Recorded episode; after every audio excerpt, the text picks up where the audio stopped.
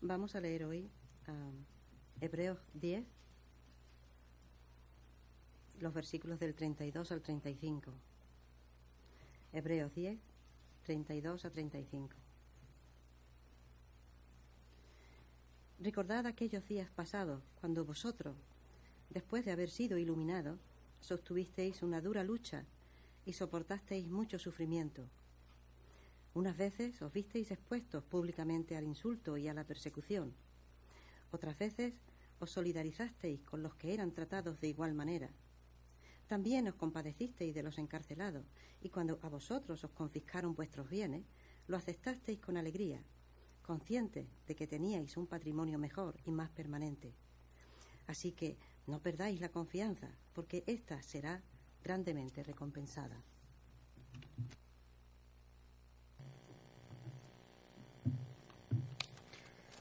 Muy bien, si estás visitando, espero que te sientas muy cómodo con nosotros y seguramente recibiste una hojita al principio.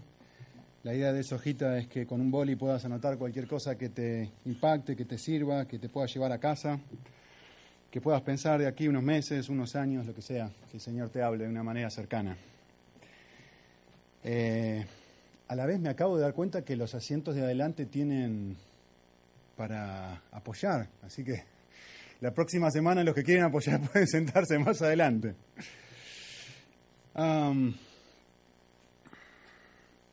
hace unos cuantos años atrás ya estaba en mi casa, en Argentina, y recibí una llamada de un amigo mío muy cercano, que lo conozco desde que eh, ambos tenemos cinco años, y me dijo que, que su esposa había perdido un bebé de un mes y medio. Perdón, había perdido un bebé estando embarazado un mes y medio, ¿no? Había perdido su embarazo, digamos. Me dijo que estaba muy triste, así que yo recuerdo, estaba en casa, sinceramente no me acuerdo bien qué estaba haciendo, pero yo le dije, voy para allá, queda tranquilo. 45 minutos de mi casa a la casa de él. Y, sinceramente estaba tratando de hacer memoria y recordar qué fue lo que me frenó, pero no me acuerdo qué fue lo que me frenó. Cuestión de que me quedé más tiempo en casa del que me quería quedar o me debía quedar o me había comprometido ya enseguida. Así que salí de casa en el auto y como eh, solamente los pecadores como yo hacen, seguramente ustedes no, cuando uno está apurado y sale tarde, pisa el acelerador y va, y yo pensando 45 minutos, eh, pensando en llegar a la casa de mi amigo, y miraba la hora y digo, ay, se hizo tardísimo, tardísimo, es tardísimo, y voy a llegar re tarde. Y en un momento estábamos en un, estaba yo solo, conduciendo en el auto y, veo una luz roja y la miro y digo, pero es muy tarde, mi amigo me necesita, tengo que llegar. ¿Qué luz roja? Y dije, pasé derecho la luz roja. Faltaban 15 minutos más o menos para llegar a casa de mi amigo. Esos 15 minutos para mí fueron eh, una experiencia bastante interesante de diálogo conmigo mismo. Empecé a pensar y dije, ¿y yo por qué pasé en rojo? Y llegué a varias conclusiones, ¿no? Por supuesto, pasé en rojo porque quería llegar temprano, pero la pregunta que me hice fue ¿por qué no llegaba temprano? Yo le dije que seguía, bueno, porque me quedé haciendo otra cosa. Y porque me quedé haciendo otra cosa en mi egoísmo, tuve que pasar el semáforo en rojo en mi egoísmo para no quedar mal con él y llegar tarde, por lo tanto seguía pensando en mí, en mi egoísmo. Eh, Llegué a la casa de este chico y quiero decirles algo que, la experiencia que tuve para compartir un poquito el tema que quiero hablar hoy. Pocas veces en mi vida sentí tanto nivel de inseguridad como sentí ese día. Me acuerdo perfectamente, estábamos en la cocina, yo sentado en un taburete y ellos, los dos, en la cocina contándome cómo les había ido. Yo no sé si ustedes han experimentado esto, pero no, me siento una persona insegura, creo que estoy bastante seguro de mí mismo, pero en ese momento fue un desfile de trabarme cuando estaba hablando, eh, sentirme incómodo, no saber qué decir. ¿Vieron cuando uno está tratando de buscar algo para que no sabe qué decir, pero bueno, algo tiene que meter un bocado, decir algo, porque una experiencia, mi mente en blanco, un desfile completo de inseguridad total. Eh, quizá la, mejor frase que podía describir cómo me sentía en ese momento era solo en el universo. sin nadie que me soplara o me dijera algo, que me ayudara. Eh, unos meses después, eh, tuve, tenía planeado hacía rato una, una entrevista con un psicólogo muy reconocido en Argentina. Es una persona a la que respeto, que me encanta mm, su forma de, hacer consejería bíblica, etc. Cuestión que me, senté con él y la idea era hacer una entrevista, hacerle preguntas, no, era psicoanalizarme, sino hacerle preguntas. Y le hice una pregunta a él, que para mí era quizá la pregunta más importante por la cual iba a hablar con él. Y le dije esto. Le dije, usted, ¿por qué cree en Dios? Me dijo una frase que no me voy a olvidar más en mi vida. Me dijo esto. Creo en Dios porque sé la clase de persona que soy cuando Cristo no está presente. Y él me dijo esto, me dijo, si Cristo no está conmigo, mi tendencia natural es ser depresivo, mi tendencia natural es ser pesimista, veo toda la vida, lo negativo de la vida, y mi tendencia natural es tener una tremenda y muy baja autoestima. Y, en ese momento lo que hice fue, me, volvió a hacer pensar en esa experiencia que tuve con mi amigo aquel día. Porque en cierta forma Cristo no me abandonó ese día, está muy claro, ¿no? Ustedes me entienden lo que estoy diciendo. Pero mi fue como volver a experimentar una vez más qué es ser una persona no cristiana, qué es ser alguien que no tiene a Cristo. Fue un sorbito de eso. No porque el Espíritu de Dios me dejara, no porque Cristo no me haya perdonado, sino porque yo en mi proceso de pensamiento no pude redigerir el perdón de Cristo y la aceptación incondicional de Él y todo esto, ¿no? pero me hizo pensar un poco en la clase de persona que yo soy cuando Cristo no está conmigo. Y me hizo, me hizo sentirme muy eh, comprendido, identificado con lo que este hombre dijo. Así que me gustaría que hagamos algo ahora. Paqui recién leyó un pasaje en el libro de Hebreos. Y yo quisiera que miráramos este, este, este, estos versículos juntos. Antes de mirarlos, antes de mirarlos, eh, quisiera hacer dos cosas. Primero, ponerlos en tema, de qué está hablando el libro en general, y después hacer una pregunta para que ustedes se respondan, antes de leer el pasaje.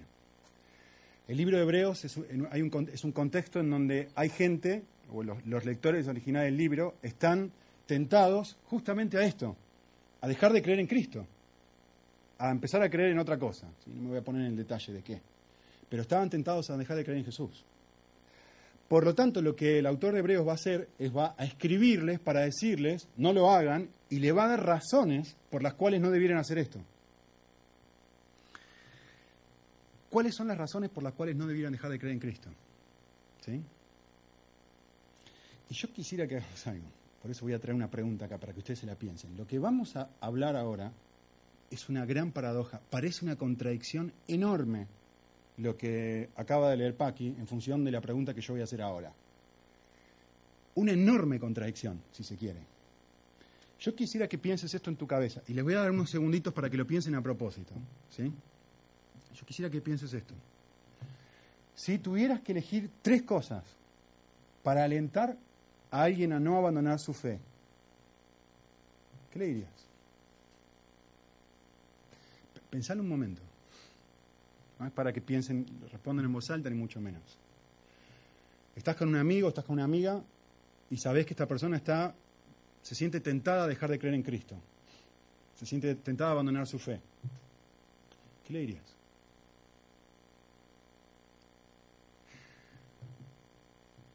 Muchas veces, una respuesta común es, no, pero acordate qué feliz que eras en tu, al principio.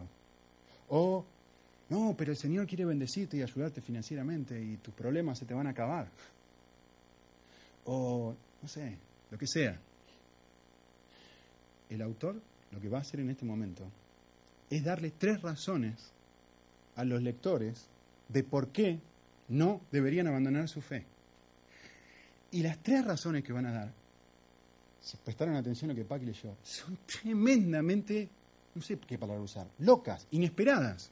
no, son las razones que uno esperaría que para decir, ah, sí, por esto yo me voy a, seguir creciendo en Jesucristo.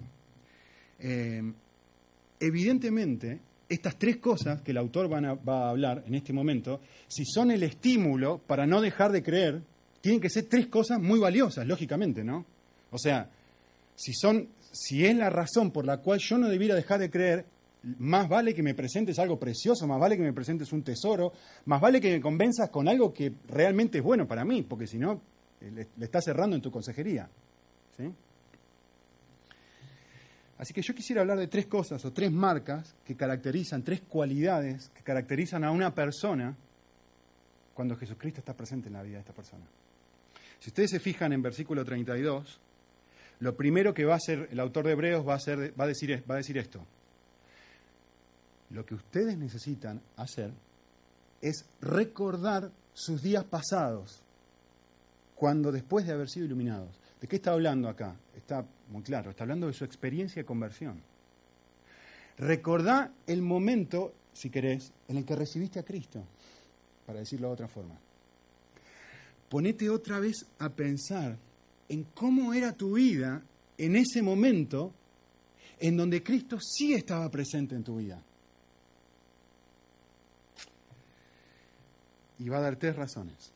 Entonces lo que el autor está diciendo en resumen es, debo recordar quién soy cuando Cristo sí está presente. Y miren qué, para mí esto es fantástico, miren qué razón eh, no sé, si se quiere, contradictoria que va a dar. Primera razón, acordate de tus días pasados, después de que fuiste iluminado, después de que conociste a Cristo por primera vez, que fuiste capaz de soportar una gran lucha de padecimientos. Primer cosa que solamente Jesucristo puede producir en la vida de alguien. Cuando Cristo está presente en mi vida, soy capaz de soportar el sufrimiento. Y esto es una muy buena noticia porque la vida está llena de sufrimiento. Y el texto está diciendo esto. Si vos te acordás, hubo un punto en tu vida cuando padeciste un montón de cosas. Y, yo quisiera notar el texto dos detalles que son importantes. Primero, el texto no dice una lucha, dice una gran lucha. No es algo pequeño. Ay, perdió el Real Madrid contra el Atlético Madrid y estoy triste. O al Barça le hicieron siete goles. No es algo pequeño. El texto dice, fuiste capaz de soportar cosas grandes. Detalle importante. No es algo pequeño. Acordate que cuando Cristo está presente en tu vida, la capacidad que uno puede de resistir cosas que de otra manera jamás podría resistir. Y noten otro detalle, el, sustantivo está en plural. Fuiste capaz de soportar grandes luchas de aflicciones o padecimientos, sufrimientos, es decir, más de uno. Un montón de ellos. Eran grandes y eran muchos. Es lo que el texto está diciendo. ¿Sí? Hay una multiplicidad de problemas que esta gente tuvo que, soportar y el texto está diciendo, ¿te acordás? ¿Te acordás cuando todos estos problemas venían y Jesús estaba en tu vida? ¿Te acordás cómo fuiste capaz de, superarlos y pasarlos? Eh, y va a detallar dos razones, o va a explicar dos razones, o dos, eh, no, razones, y va a explicar dos formas en las que pudieron soportar el sufrimiento, que para mí son preciosas las dos. Me voy a detener más en la primera, ¿no? Dice en versículo 33, por un lado, siendo hechos, está explicando cómo sufrieron, ¿no? Por un lado, siendo hechos un espectáculo público de oprobios. Mi versión lo dice así. Eh, en otras palabras, ¿qué está diciendo? Eh, tuviste que pasar vergüenza. Dice, eh, fuiste expuestos públicamente al insulto. La idea es como, ¿se acuerdan cuando éramos niños? o estábamos en, el colegio o en, la, mm, y, venía la, profesora y te hacía pasar al frente y, no habías estudiado y el nivel de vergüenza que uno pasaba cuando estaba así. Yo me acuerdo, yo prefería, me acuerdo, mi profesor de geografía me tenía de punto y siempre me decía pasar. Yo me paraba y le decía, no estudié directamente, para no tener que pasar ese, ese, esa vergüenza de estar ahí adelante y que me empiece a preguntar geografía africana. Y yo qué sé de la geografía africana, no estudié, no sé nada, era medio vago, así que qué sé yo, prefiero evitar la vergüenza. Esa sensación pública de estar en una situación en donde yo quedo mal, esto es una experiencia de todos los días. Y el texto dice así, acordate, en los días pasados, cuando te tocó vivir ese tipo de cosas y Cristo estaba con vos, ¿cómo fuiste capaz de superarlo? Así que lo que el texto está hablando es, quiero que te acuerdes una cosa, quiero que te acuerdes cómo con Cristo sos capaz de tolerar el rechazo. Quiero leer algo, lo leí hoy a la mañana no tenía pensado leerlo, pero me pareció tan, tan relevante a, esto que estamos hablando, que, que es un ejemplo muy gráfico de esto.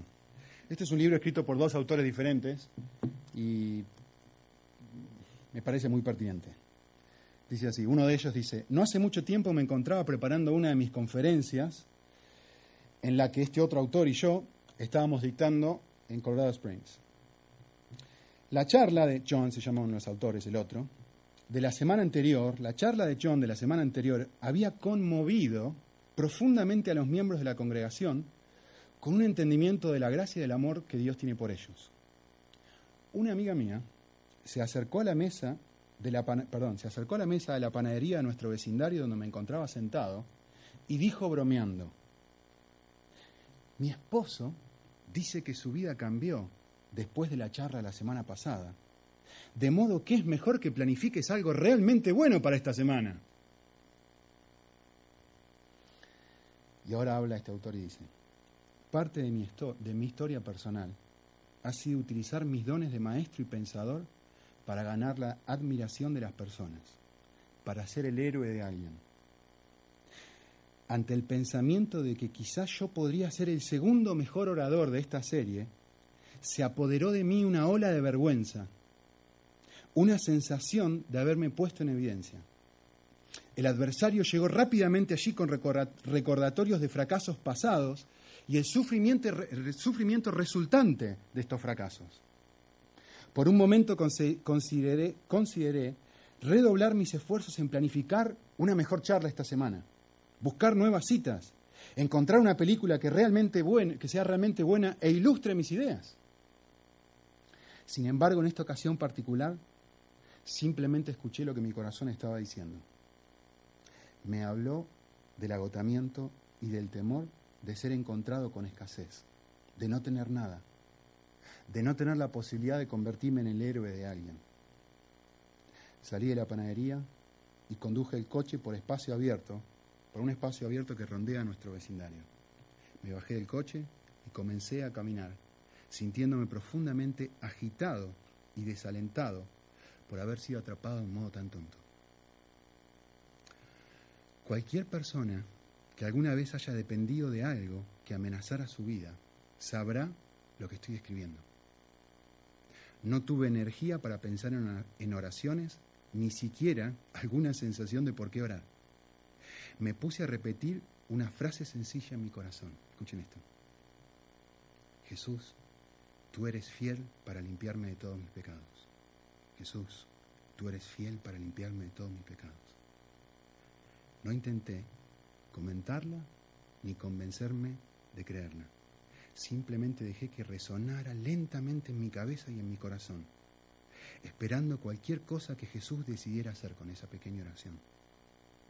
A los pocos minutos sentí que algo comenzaba a romperse profundamente en mi interior una sensación de soledad y nostalgia conocidas. Hubo una liberación que produjo lágrimas. Sentí que Jesús estaba ministrándome, en una manera tierna y apacible, en un lugar muchos años distante y mucho más profundos en mi espíritu que los simples sentimientos provocados por esta mañana en particular.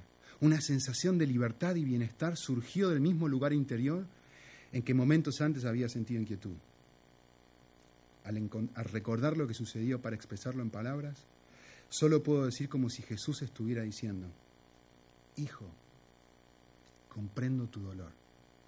Sé cómo has querido ser el héroe de alguien. Está bien, descansa en mi amor. No había palabras de amonestación ni exhortación para intentar hacerme sentir peor. En cierto sentido, comprendí por primera vez que mi pecado había sido limpiado por Jesús y ya no existía una disputa entre nosotros conocí en mi corazón de qué manera quizás, de una manera en que quizás nunca lo había entendido, la profundidad del amor de Jesús hacia mí en la cruz. Y me sentí como si estuviera en casa. Descansar en Jesús no es aplicarnos una fórmula espiritual de cómo debemos arreglarnos a nosotros mismos. Es la esencia del arrepentimiento, es dejar que nuestro corazón nos diga dónde estamos en nuestra propia historia, de tal manera que Jesús pueda ministrarnos a partir de su historia de amor por nosotros. Cuando en un momento dado ponemos en el suelo nuestro falso yo, además de, cualquier, además de cualquiera de nuestras historias, de cualquier actuación que nos ha sustentado, cuando renunciamos a todo menos a Él, experimentamos la libertad de saber que Él simplemente nos, nos ama donde estamos. Entonces, recién entonces, comenzamos a ser, teniendo nuestra identidad sujeta a Él.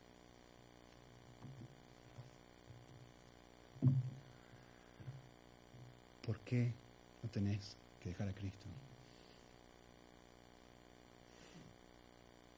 Con Cristo puedo hacer cosas que solo Cristo puede hacer. Con Cristo puedo tolerar rechazo. Con Cristo me puedo parar delante de un final, con Cristo puedo fracasar, con Cristo puedo hacer cualquier cosa y saber que encuentro en el amor incondicional. El texto dice, recordar los días pasados, donde fuiste capaz de pasar tremenda cantidad de vergüenza. No poquita, no una vez, un montón y diferentes. Y lo aguantaste. Segunda subrazón con respecto a esto. El mismo versículo lo dice, ¿no? Por una parte fuiste hechos espectáculo público en oprobios y por otra en aflicciones. Lo primero tiene que ver con algo, si se quiere, psicológico, emocional. Lo segundo tiene que ver con algo físico con aflicciones, con un estado donde estaba pasando muchísimo dolor. Dice, ¿te acordás cómo fue pasar esa experiencia con Jesús? ¿Te acordás cómo es pasar una experiencia de dolor sin Jesús? Eh, y el texto va a decir, esta es una, una buena razón para decir, ¿cómo voy, como diría Pedro, ¿no? ¿A dónde voy a ir? qué alternativa tengo? ¿A dónde voy a encontrar otras palabras que me transformen? ¿En qué lugar? Eh, otra vez leí una historia hace un tiempo atrás que me encanta. Yo no sé si es verdad o no, creo que sí. Pero había un pequeño niño que estaba eh, en Florida, Estados Unidos, que le encantaba nadar y en su casa daba un lago. Y, la, y la, en un día, una mañana, su padre estaba arreglando el parque la casa y él decidió salir corriendo y tirarse al lago y comenzar a nadar. Y cuando estaba nadando, el padre vio desde, lejos, con mi esposa hemos visitado Florida y le puedo asegurar que es así esto, está, hay caimanes. ¿sí?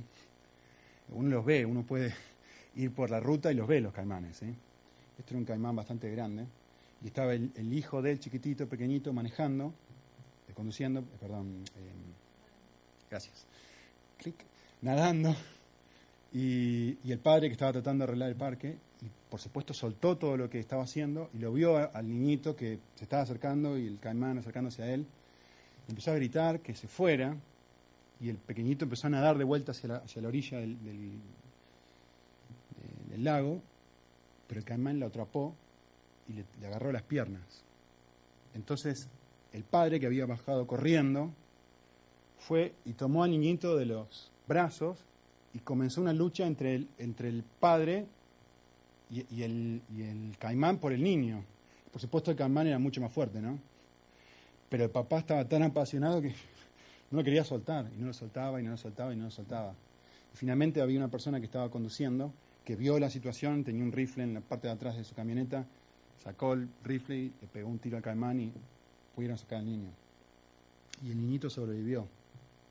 Cuestión que unas semanas después, lo pusieron, estuvo en el hospital por un tiempo, y unas semanas después, una cadena, creo que era CNN o algo así, le hizo una entrevista a este pequeñito y, en el aire le preguntó, em, ¿te molestaría mostrarnos a todos las cicatrices que te quedaron de esta experiencia de dolor? Y el niño le dijo, no. y se levantó los pantalones y le mostró las heridas y por supuesto un silencio y una sensación similar a la que están esperando ustedes, que están mostrando ustedes ahora. Y el niñito, hablándole al presentador, le dijo, pero esas no son las únicas cicatrices que tengo. Y el presentador lo miró y le dijo, mire, y se extendió los brazos. Le dijo, ve, Estas son las uñas de mi padre, dijo. Que aunque esto viniera con todo para querer destruirme y lastimarme, mi padre en su pasión y en su amor por mí nunca me soltó. Estas son las cicatrices que quiero mostrar. ¿Por qué no abandonar a Cristo? ¿Por qué creer en Él? ¿Por qué invitarlo a que constantemente llene y llene y llene y llene y llene cada día más y tome más dominio de mi vida? Porque cualquier cristiano verdadero, real, sabe la experiencia y la diferencia que hay entre enfrentar una experiencia de sufrimiento solo y enfrentarla con Él. Primera razón. Segunda razón. Eh, dice el texto, por una parte, versículo 33, siendo hechos un espectáculo público en oprobios y aflicciones. Y por otra, aquí me va a dar otra razón. Esto es lo que en un momento pasado ustedes hebreos fueron capaces de hacer. Fueron compañeros de los que eran tratados así. Es decir, eh, te uniste a los rechazados. O sea, había otros que estaban pasando situaciones similares a, las vuestras, y, ustedes no solamente estuvieron dispuestos a pasarlo, sino que fueron capaces de mirar a, otras personas que estaban sufriendo con dolor, a otras personas que las estaban pasando mal. A ver, eh, no me acuerdo con quién hablé esto en, esta semana, hace poquito hablaba de esto y decía, pero cuando uno está enfermo, uno es el centro del universo. Yo soy especialista en esto. Soy un niño pequeño cada vez que tengo un dolor y vuelvo a... Ay, tráeme a la cama el desayuno que me duele. Yo sé que podría bajar y tomar el desayuno, pero uno se vuelve el centro del universo cuando uno está enfermo. Mis, niños pequeños me recuerdan esto, que hay que hacerle 700.000 cosas y ya están bien, y uno sabe que están bien, pero sigue tratando con amor y todo, ¿no? Cuando uno está enfermo, el centro, cuando uno está sufriendo, uno es el centro del mundo. Esta gente, en un momento de su vida pasada, estaban pasándola muy mal y no fueron el centro de su propio universo sino que fueron capaces de asociar sin mirar el dolor de otras personas. Es lo que está diciendo el texto. Versículo 34 lo explica y dice, porque tuviste compasión de los prisioneros. Es decir, en la presencia o con la presencia de Cristo, por primera vez, uno puede amar a los demás. Yo lo puse así, cuando Cristo está presente, soy capaz de experimentar compasión y amor real por otros. Y dígame si no, es verdad, cómo nuestra capacidad de amor aumenta o disminuye en función del dominio del Espíritu Santo en nuestro corazón, en función de nuestra cercanía a Cristo. Eh, le, quiero ser completamente honestos con vosotros y si ustedes son honestos, pues sabrán examinar si, si están de acuerdo o no conmigo. Esto es mi propia observación de mí mismo. La persona en el universo a la que amo más es a mí mismo.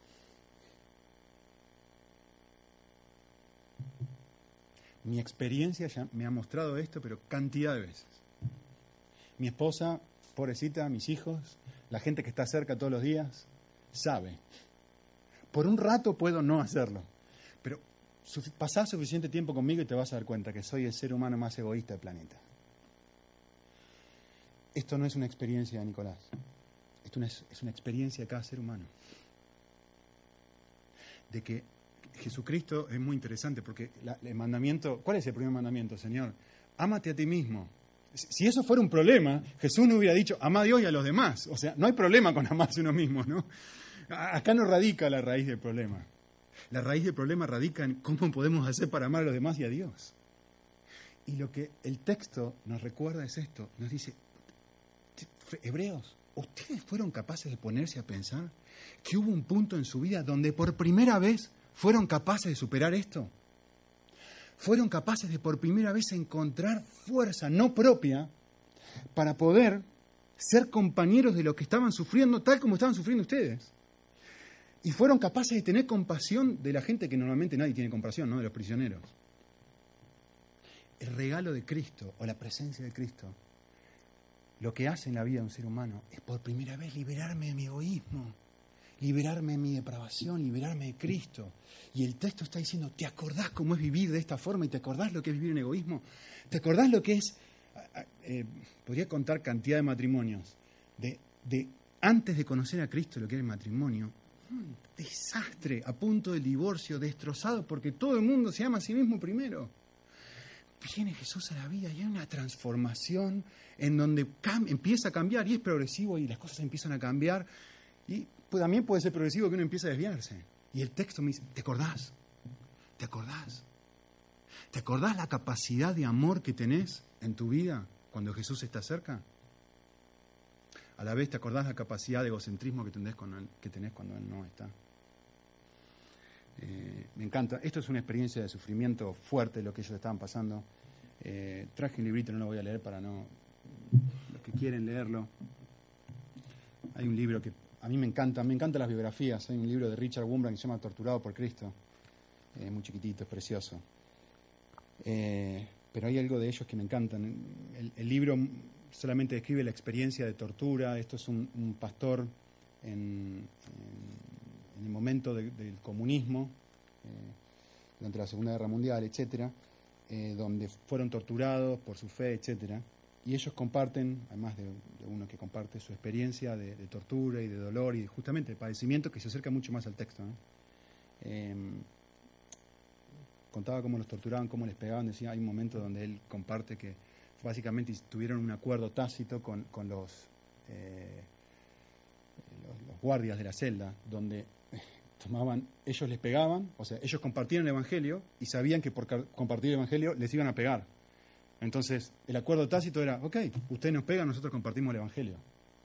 O sea, un nivel de, sufrimiento y dolor muy, muy, muy fuerte. Eh, pero hay algo acá que me, encanta. Eh, compartían un poco las privaciones, los dolores, y la tortura que les, hicieron experimentar. Pero hay un momento, hay dos cosas que me impactan muchísimo este libro. Hay un momento donde describen esto.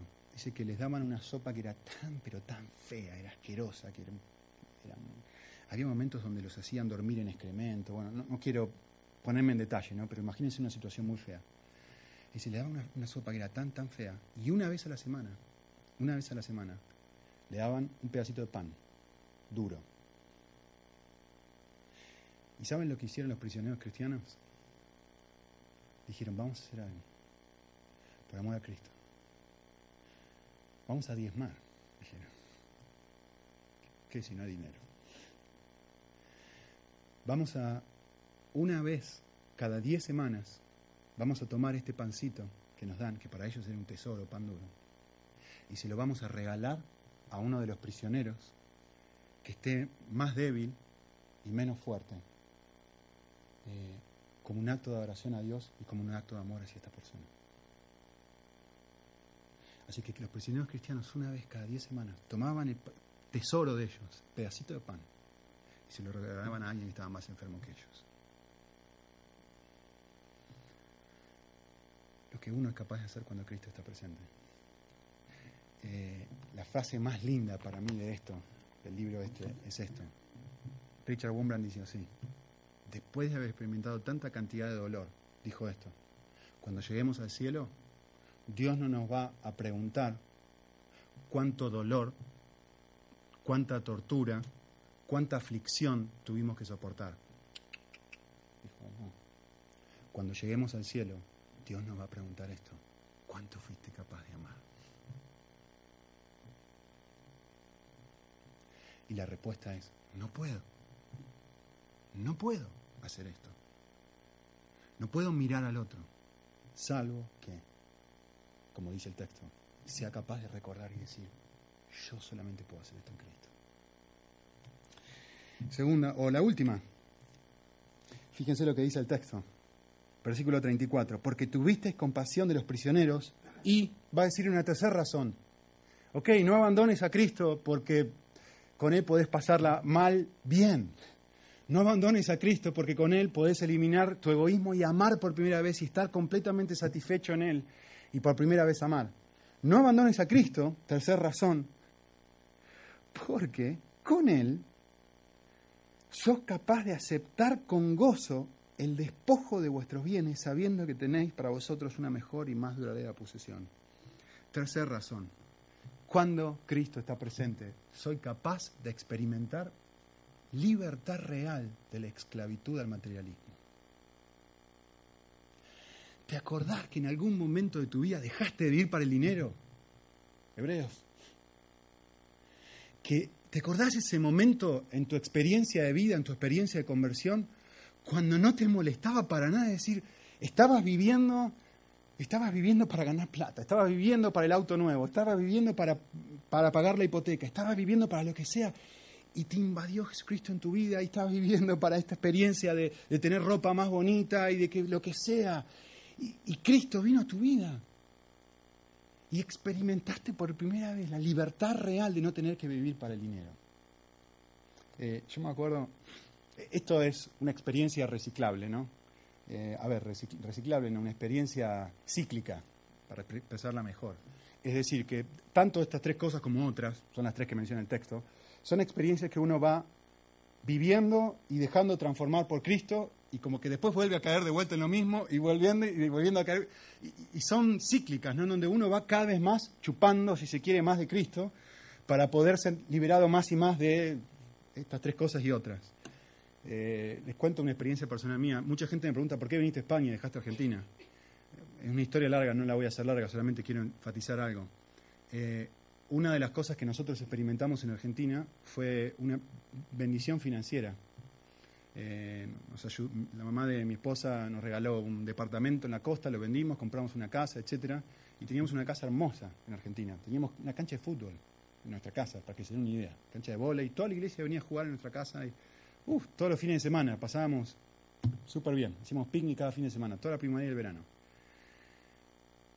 Y una de las razones, una de las cosas que fui experimentando en ese proceso, en esos, durante esos años de conocer a Cristo más, fue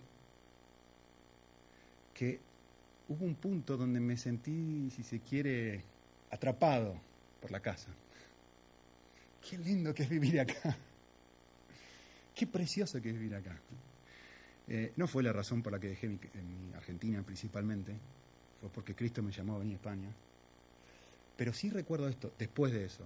Recuerdo un mail que me mandó mi hermana estando viviendo en Lanzarote y me preguntó el, subject, el, asunto del, del mail era ¿cómo estás? ¿Cómo estás? Y la respuesta que yo le di a mi hermana fue libre, libre. Hace rato que no sentía este nivel de libertad de decir, no, no tengo una casa, no necesito una casa, no me importa la casa, dejamos todas las cosas, vendimos un montón de cosas, me siento libre de esto.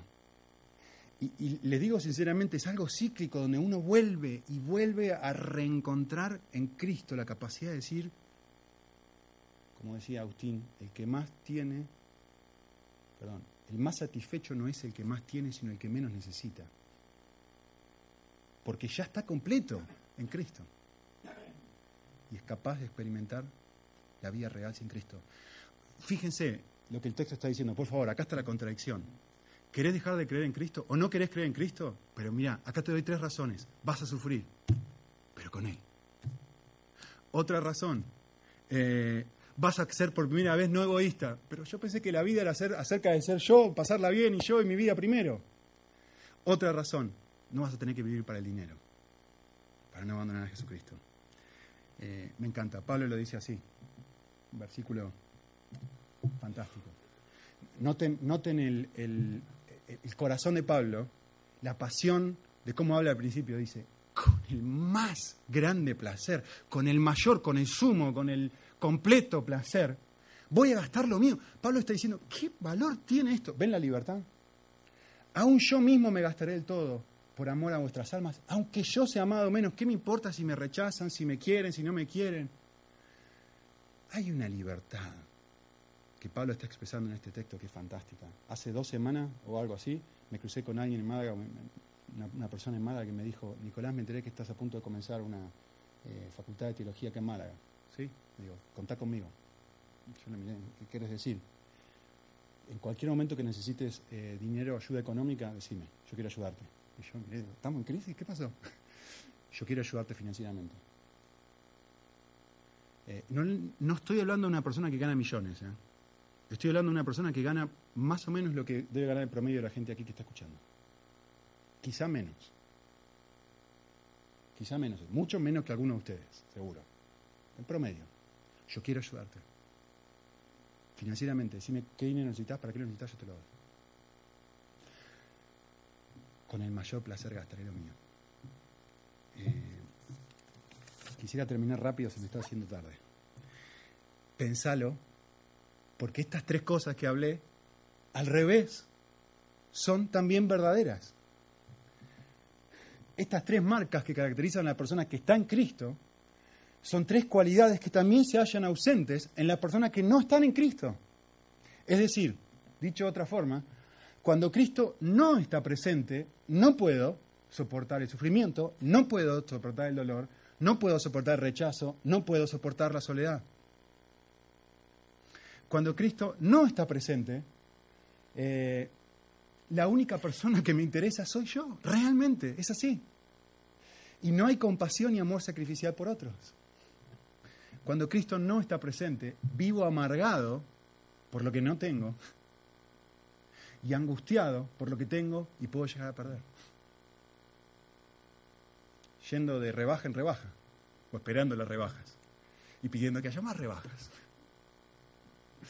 Eh, volviendo a la, experiencia del psicólogo con el que hablé aquella vez, creo en él, esto fue lo que él dijo, creo en él porque sé la clase de persona que soy sin él.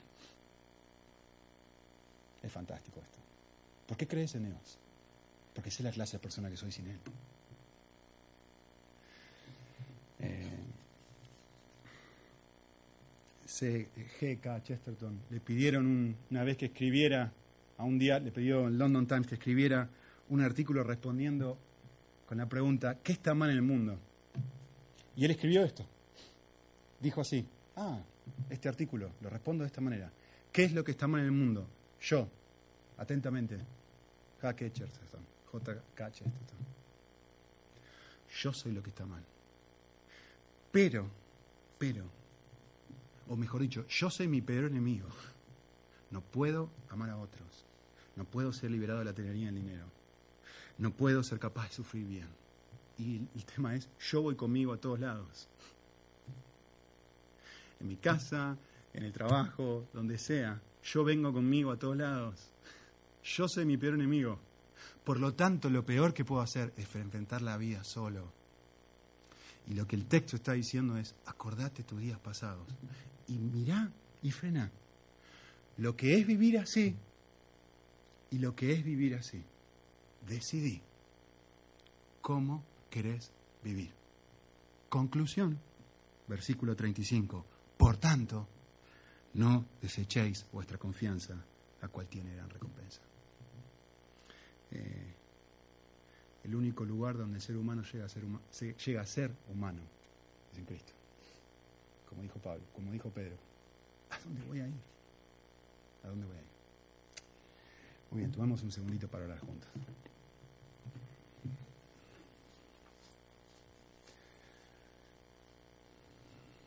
Señor, por el regalo de la llenura que el ser humano experimenta cuando vos estás cerca de nosotros. Queremos eh, agradecerte por la libertad que uno experimenta emocional, psicológica, financiera, material, física, aún la capacidad de poder experimentar ausencias, eh, experiencias tremendamente desafiantes, con vos y sin vos, un abismo de diferencia entre una cosa y otra.